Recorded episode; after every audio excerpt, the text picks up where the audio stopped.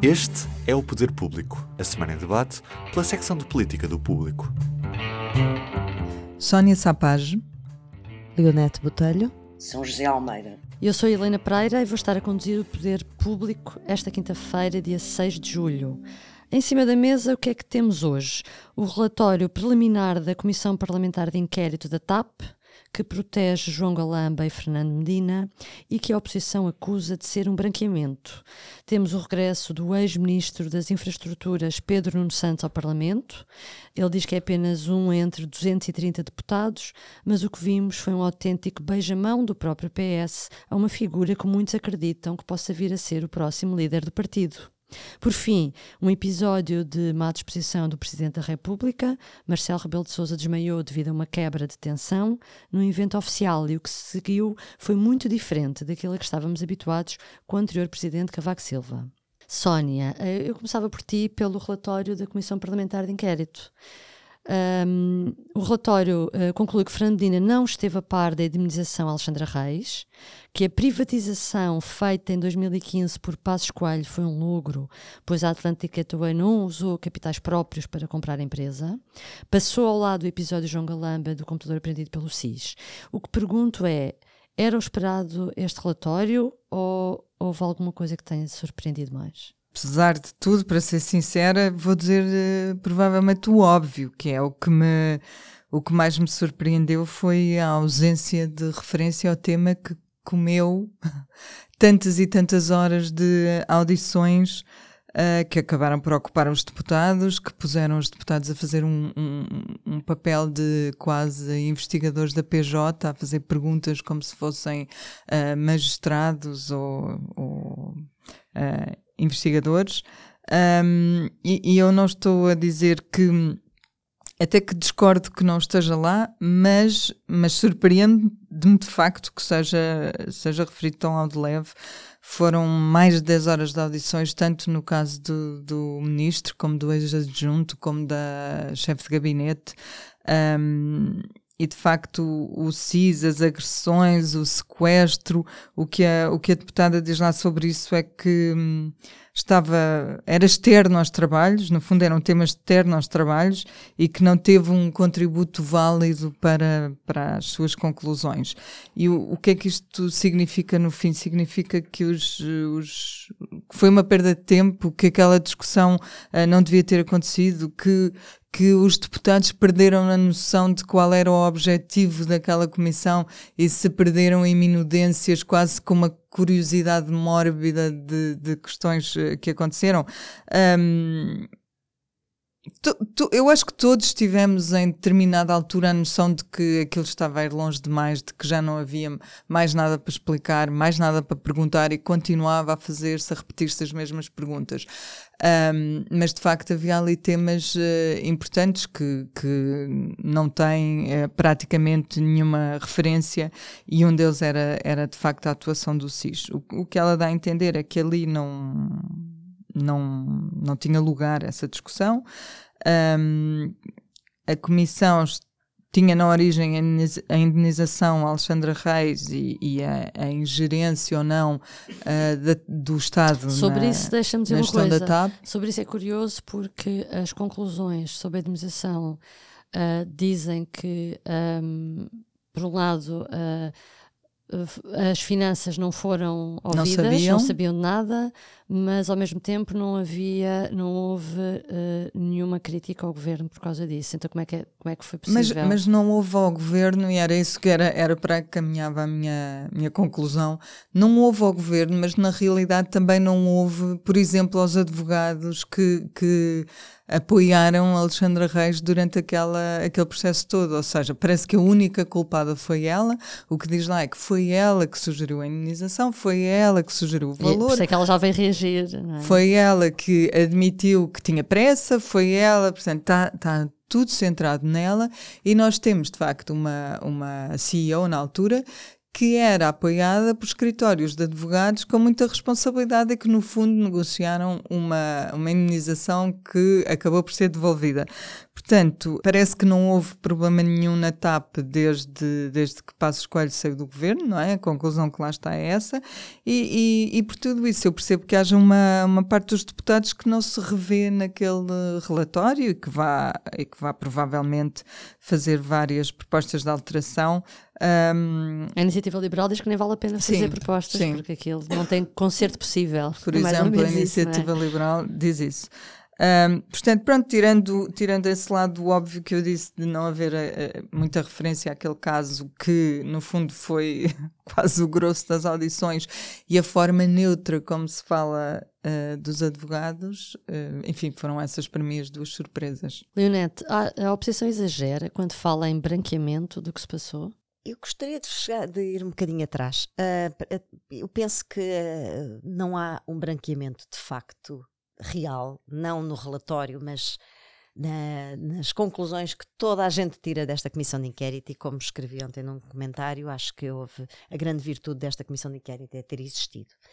E não podemos esquecer ah, que as conclusões foram sendo tiradas e as conclusões políticas também. Esta comissão de inquérito já resultou em sete demissões e meia.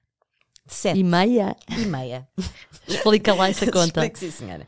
Portanto, as sete demissões são aquelas que aconteceram primeiro antes da própria comissão de inquérito, mas pelo motivo que levou à comissão de inquérito, que a imunização de Alexandre Reis levou à demissão primeiro do Hugo Mendes, o secretário de Estado de Pedro Nuno Santos no Ministério das Infraestruturas, porque tinha autorizado. Depois de Pedro Nuno Santos, por responsabilidade política que assumiu eh, por solidariedade, mas afinal ele próprio veio a confirmar que tinha autorizado por WhatsApp aquela imunização. A 6 de março tivemos as demissões em direto também, feitas por, eh, pelo novo Ministro da, das Infraestruturas e pelo Ministro das Finanças, da Christine Omier uh, Widner e de Manuel Beja, portanto, a CEO e o, o Presidente do Conselho de Administração da TAP, por causa da, da indenização de Alexandre Reis. Depois, em 13 de abril, tivemos a, a demissão de Carlos Pereira, o coordenador do PS na comissão de inquérito, porque eh, eh, se, por causa das suspeitas que nunca vieram a ser comprovadas, eh, daquela coordenação, daquela reunião secreta com a, a ex-CEO da TAP, no Ministério da- das Infraestruturas, já tutelado por João Galamba. Carlos Pereira saiu. Por acaso não saiu por causa desse assunto, saiu por causa de uma investigação criminal, mas foi exatamente na mesma semana e, obviamente, as responsabilidades políticas foram tiradas. Depois, a 9 de maio, desculpem, mas é muito interessante porque é preciso também fazermos esta autópsia à Comissão de Inquérito. Admitiu-se Jorge Seguro Sanches da, da presidência da Comissão, após críticas do PSD por causa de uma grelha eh, de, de tempos da audição. Uh, naturalmente uh, percebeu-se que Jorge Seguro Sanches também estava desgastado com aquela função. Foi rápido esse desgaste. Ah, também. e esqueci-me de uma pelo meio, que era a sétima, de Frederico Pinheiro, o ex-adjunto de, de Pedro Nuno Santos e depois, mais, depois na- na- no Ministério seguinte de João Galamba, que foi demitido por telefone a 26 de abril ah, e que criou aquele dramalhão de, de, no E a meia? Ora, a meia é de João Galamba, porque ele apresentou a demissão, ah, mas ele apresentou-a, Sim, portanto, sim, sim, ah, sim. tinha Ficou essa intenção ah, por causa de tudo isto, não é? De toda esta. vamos lá ver, o que é que está em causa? A gestão política da TAP ficou muito claramente à vista que houve permanentemente uma relação próxima entre a, a tutela ah, da, da TAP, da, da política Das infraestruturas. nomeadamente as infraestruturas e a empresa e a CEO que então estava lá.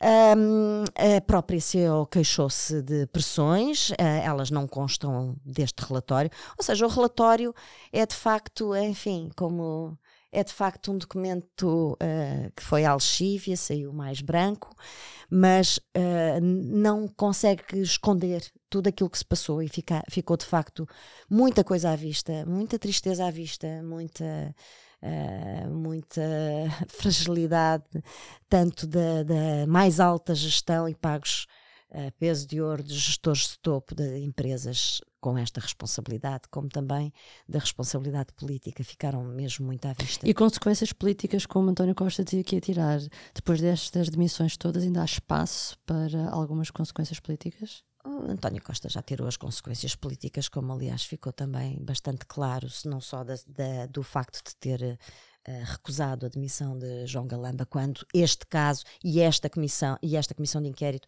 degradou provavelmente de forma uh, in, in, irreversível as relações entre o, o Primeiro-Ministro e o Presidente da República.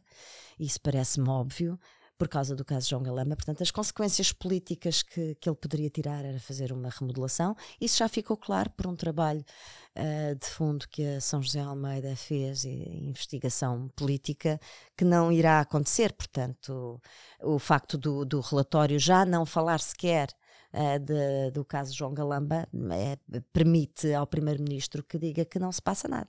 Não passa nada. São José, entretanto, Pedro Nuno Santos, o ex-ministro das Infraestruturas, uh, voltou ao Parlamento. O regresso foi exatamente no dia em que se. Uh, no último dia uh, do prazo para a entrega da, da, do relatório da CPI. Um, ele chegou ao Parlamento, estava a dizer, com grande aparato, parte. Uh, Parece-me que foi por culpa dos jornalistas que fizeram uma espera, ou agora deputado, mas outra parte também foi foi da responsabilidade do próprio PS, que, que uh, parecia muito satisfeito com a recepção, os deputados, os colegas de bancada a cumprimentarem-no. É caso para dizer uh, António Costa que se cuide ou este PS não parece um pouco esquizofrénico porque tem um líder forte em funções, mas depois vai ao beijamão àquele que pode ser o próximo líder. Afinal, já o que é que se está a passar? É natural, é normal eh, que depois da demissão, depois de tudo, quando Pedro Nuno Santos chega ao Parlamento, seja recebido uh, com o apoio dos, dos, dos, colegas de bancada, uh, com manifestações de satisfação. Agora, eu penso que nada disso significa que há qualquer, neste momento, há qualquer perigo eh, qualquer risco para a liderança de António Costa. Eu penso que não, que não é isso que está em causa. Uh, é evidente, como tu dizias, parte teve também a ver com o, o circo mediático, que foi, como se costuma dizer, que foi montado à volta do regresso dele, não é? Mas como eu li, ele até houve órgãos de comunicação que propuseram acompanhá-lo de casa e ele recusou isso, portanto. É normal que ele chegue, é normal que seja saudado pelos colegas, é normal que os jornalistas também montem a parafernália que montam sempre, uh, acho isso perfeitamente uh, normal e legítimo, e, mas não, não, eu não tiro dali nenhuma leitura de que haja neste momento, neste momento, um, uma qualquer disputa de poder dentro do PS. Não, acho que isso a acontecer será quando um dia Costa saia, Uh, e, e, e, como eu já tenho dito várias vezes, mesmo antes da demissão do ministro Pedro Nuno Santos, um, ninguém sabe verdadeiramente quem é que se vai candidatar à sucessão de Costa. Ninguém sabe quem é que o partido, nesse momento, irá eleger. Porque uma coisa é agora Costa Primeiro-Ministro, uh, uh, o peso e a simpatia que Pedro Nuno Santos uh, colhe dentro do aparelho do PS. Uh, eh, outra coisa completamente diferente é quando a sucessão se vier a dar, ehm, provavelmente em circunstâncias que o PS não será governo, quem é que vai de facto a jogo e quem é que o partido escolhe. Eu acho que estas antecipações, estes cenários todos, isto é muito giro para entreter políticos e jornalistas. Eu faço cenários, eh, há anos que faço cenários, com certeza que nós temos que sempre, em qualquer momento, equacionar em cada partido quem é que pode ou não suceder. Eh, eu no PS já escrevo sobre isso desde a sucessão do Guterres, portanto já estou. Eh, o primeiro trabalho que já fiz sobre isso até coisa. foi uma série, ainda no século passado uma série com quatro possíveis uh, sucessores de Guterres, dos quais só não acertei no Assis, porque nunca foi. Candidatou-se, mas nunca foi. Um, mas, uh, como eu digo, uh, até o próprio Pedro Nuno Santos, que está de facto agora a ter que recomeçar e reconstruir uma imagem, sobretudo para o país, não é? Mas até o próprio Pedro Nuno Santos pode chegar a essa altura e decidir não se candidatar. Portanto, não vejo aqui assinada de pré-monitório, continuo a achar que não há, até porque penso que nenhum deputado, por muito que tenha saudado ontem ou eh, esta semana eh, Pedro Nuno Santos, eh, neste momento, quer que António Costa saia. O António Costa é dono de uma maioria absoluta. É o senhor de uma maioria absoluta. E isso Olha, dá, poder, eu... dá poder ao PS. Mas ah, eu acho que não é isso que o Pedro Nuno Santos quer também neste momento, não é? Não quer desafiar o líder em funções. O caminho dele é com vista a qualquer coisa que possa acontecer no futuro. Acho que claro, claro, um mas é isso que eu estava a dizer, não é agora. Agora, eh, eu não sou tão confiante como tu. Eu acho que o caminho dele, o caminho que ele quer, não é o caminho que ele vai conseguir traçar, mas o caminho que ele quer está traçado é ser candidato.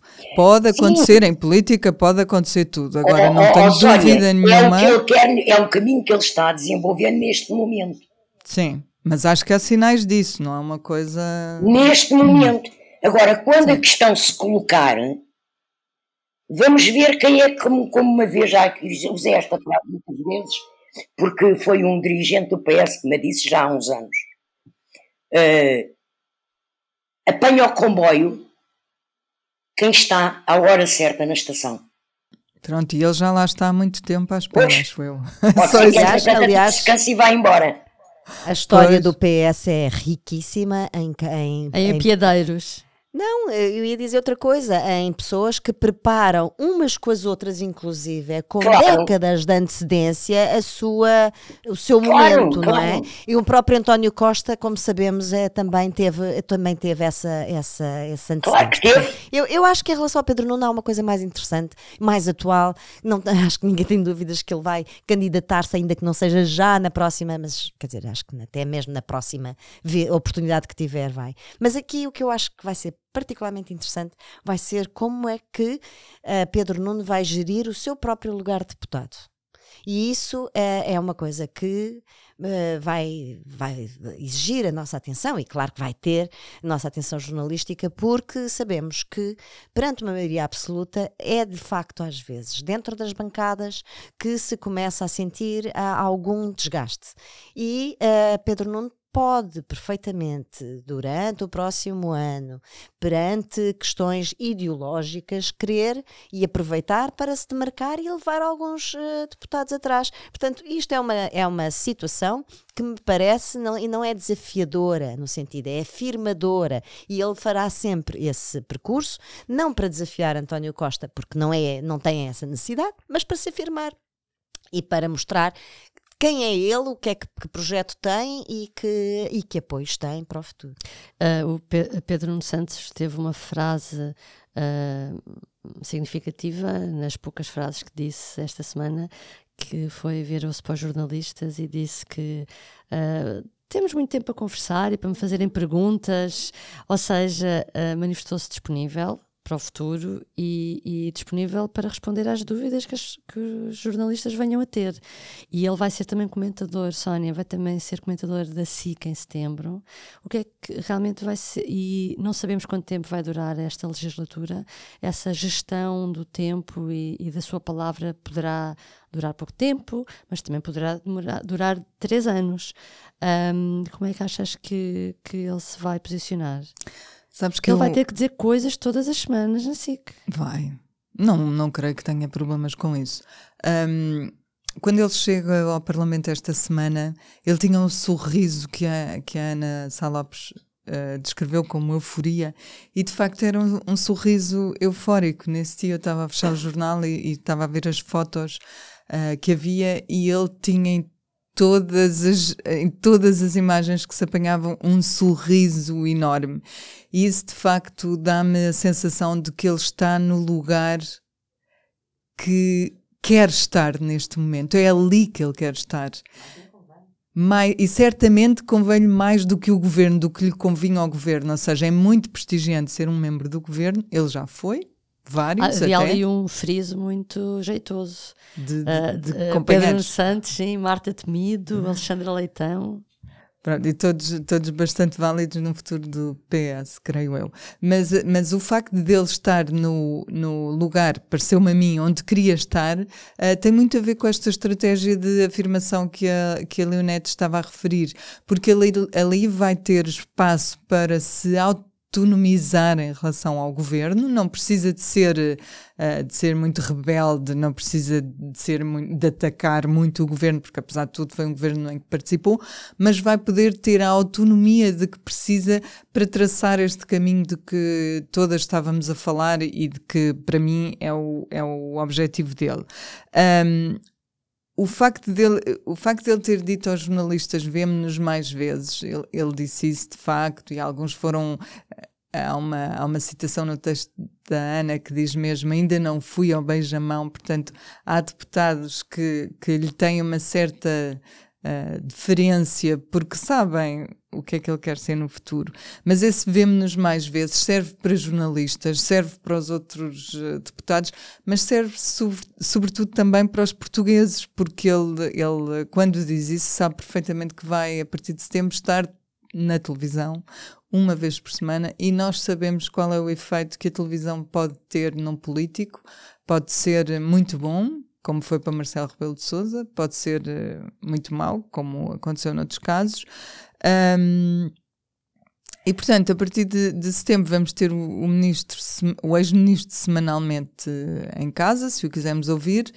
Um, e para ele vai ser o início de um, de um processo que nós não sabemos se, se correrá totalmente bem, vai ser desafiante para ele, vai ser desafiador. Um, tenho muitas expectativas porque de facto são uh, três anos e, e três anos uh, em direto ou três anos uh, a, a, ser requisitado para falar são um teste muito grande. Um, até agora ele tem sido competente nas aparições públicas. Vamos ver, temos de estar todos muito atentos. Estou certa de que estaremos. Eu, eu, eu acho que em, em certos momentos foi um pouco excessiva toda a atenção que nós lhe demos no dia em que ele voltou. Um, mas, mas acontecerá com outros um, que estejam nesta circunstância, certamente. Por fim, Linete Marcelo Rebelo de Souza, eu puxei aqui este tema porque parece que também é um tema que em Portugal ninguém gosta muito de falar, mas uh, o estado de saúde de um chefe de Estado, que é um cargo unipessoal, é ou não um assunto de Estado? Há países onde é obrigatório ou habitual haver divulgação de boletins clínicos. Esse debate já existiu há uns anos, em 2014, quando o então presidente Cavaco Silva desmaiou na cerimónia do 10 de junho. Uh, depois disso, houve propostas para que os candidatos presidenciais a divulgassem o seu boletim clínico quando apresentavam candidatura. Faz sentido ter esta discussão ou não? apresentar o boletim clínico quando apresentou a candidatura parece-me absolutamente ridículo e abusivo e exagerado. Agora, ver boletins clínicos sobre presidentes da República em exercício é aquilo que tem acontecido sempre. E vamos lá mais atrás, a Jorge Sampaio, que esse sim teve problemas graves de saúde, problemas coronários, foi operado durante a sua magistratura e não houve nunca a falta de informação oficial e transparência uh, sobre esse assunto. Uh, eu acho que em Portugal não há um problema com, com essa questão. Não há, porque tem havido até mesmo, apesar de, de, dos estilos diferentes, da forma diferente, mas em termos clínicos tem havido a divulgação dos boletins clínicos e não temos até agora nenhum motivo para suspeitar ou haver suspeitas ou riscos graves em, em relação a isso.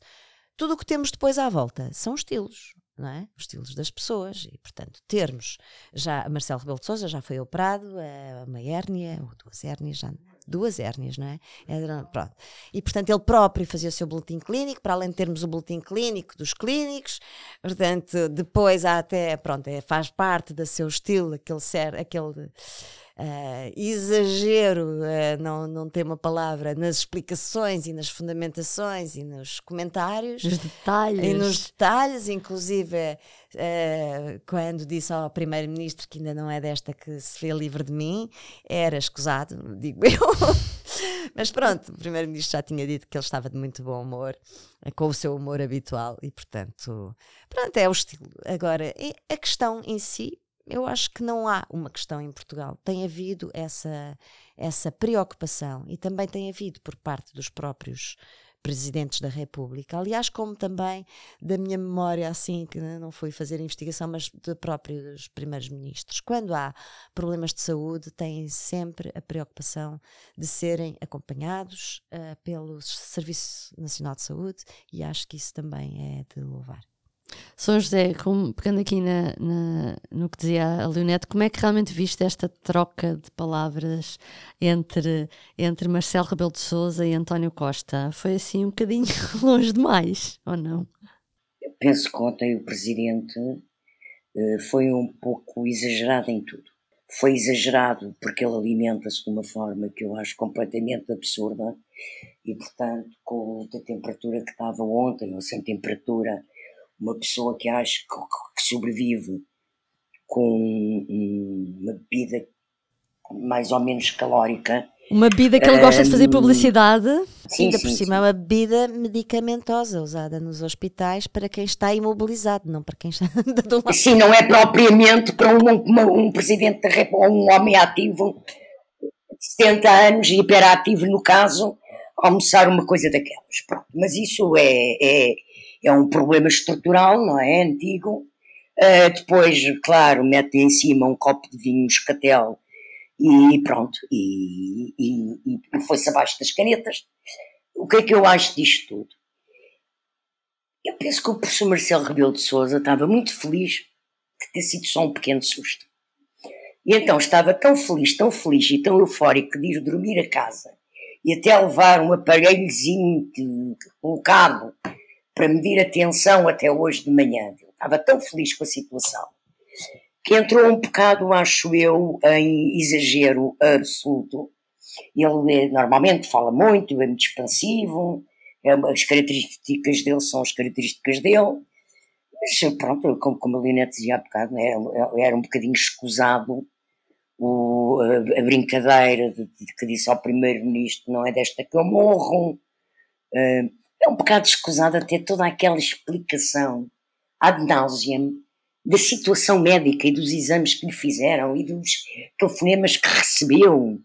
E pronto, acho que, que só posso justificar isso como de facto um momento de alegria uh, por tudo não ter passado de um susto. Estás a ser simpática. Então... porque não, é um bocado confrangedor para mim falar disto, não é? Eh, primeiro porque é uma pessoa que apanhou um susto de saúde. Pronto. E, e tem, temos que respeitar. Depois, é Presidente da República. Agora que de facto aquilo foi tudo uma coisa absolutamente excessiva, ele até podia sair, dizia estou bem, vou para casa, os médicos já falaram. Agora que estar ali naquela exposição, naquela autoexposição Hum, epa, não sei, eu nem, nem, sei o que diga, porque eu, eu achei, eu fiquei um bocado constrangida a ver aquilo, assim em direto hum. na televisão. Não estava muito bem a acreditar no que estava a ver. Ok, está claro. Bom, encerramos então com o público notório, Sónia. Olha, infelizmente o meu público notório era sobre toda esta situação do Presidente, porque eu acho que é mesmo do domínio do público e notório, neste caso, porque não foi, nem sequer foi propriamente um surto de saúde, foi um desmaio. Ele desmaiou, estava muito calor, uh, acontece. Ainda hoje de manhã estava a ver que isso acontece aos funcionários judiciais de alguns tribunais que têm calor em excesso lá dentro. Sem ar-condicionado. Sem ar-condicionado e, e, havia uma, um protesto. E, portanto, eu acho que isto é do domínio do, do, do público e notório, quase do do Fediverse, do Fediverse sobretudo uh, o, o, humor que ele demonstrou durante a situação toda, se calhar também para, para ninguém achar que era uma, uma questão muito grave. Uh, ele não ligou só ao Primeiro-Ministro a dizer que ainda não é desta que se livra de mim, mas ligou também ao chefe da Casa Civil quando ia na ambulância. Portanto, e, e, e, foi desviado para um hospital que não era o hospital do sítio onde estava. Portanto, percebeu-se por tudo isso que não era uma, uma situação Porque é o, é o hospital onde um, ele é normalmente Portanto, era, era, para mim, era, era neste pacote que o, que o incluía. Era isso, como já falámos mais longamente sobre isso, não me, não me alongo. Eu. Leonete. Olha, é, a propósito da notícia que publicamos hoje de que, afinal, Rui Moreira não deverá ser o candidato do, do o número um do, do, do PSD às eleições europeias, eu queria só. É uma, um público notório por omissão. Eu acho estranho, sinceramente, acho estranho que, nesta altura da vida política nacional, se haja tantos protocandidatos à presidência da República, que é em janeiro de 2026, e não haja ainda candidatos, cabeças de lista às eleições europeias. Sinceramente, uh, isto a mim surpreende-me. Surpreende-me e, e, não consigo alcançar e, e peço a quem tenha. Disponível não, não, não, não é uma estratégia, são estratégias dos partidos. E eu não consigo, muito sinceramente, compreender esta estratégia dos partidos, porque estamos a um ano, menos de um ano de, de, de umas eleições que são nacionais, que têm uh, impacto, vão ter impacto, inclusive, no, no ciclo político seguinte, ou seja, serão as primeiras de um ciclo político novo, e, portanto, não, não consigo perceber, pelo menos, a dos pequenos partidos, porque ninguém está, Mas... de facto, a querer dar uh, sinais neste sentido, e isso uh, preocupa-me. Por, um, por um lado, já sabemos que os partidos não dão muita importância às eleições europeias, aliás, o país não dá o suficiente, uh, mas que cada vez é mais importante, como, aliás, nós sabemos.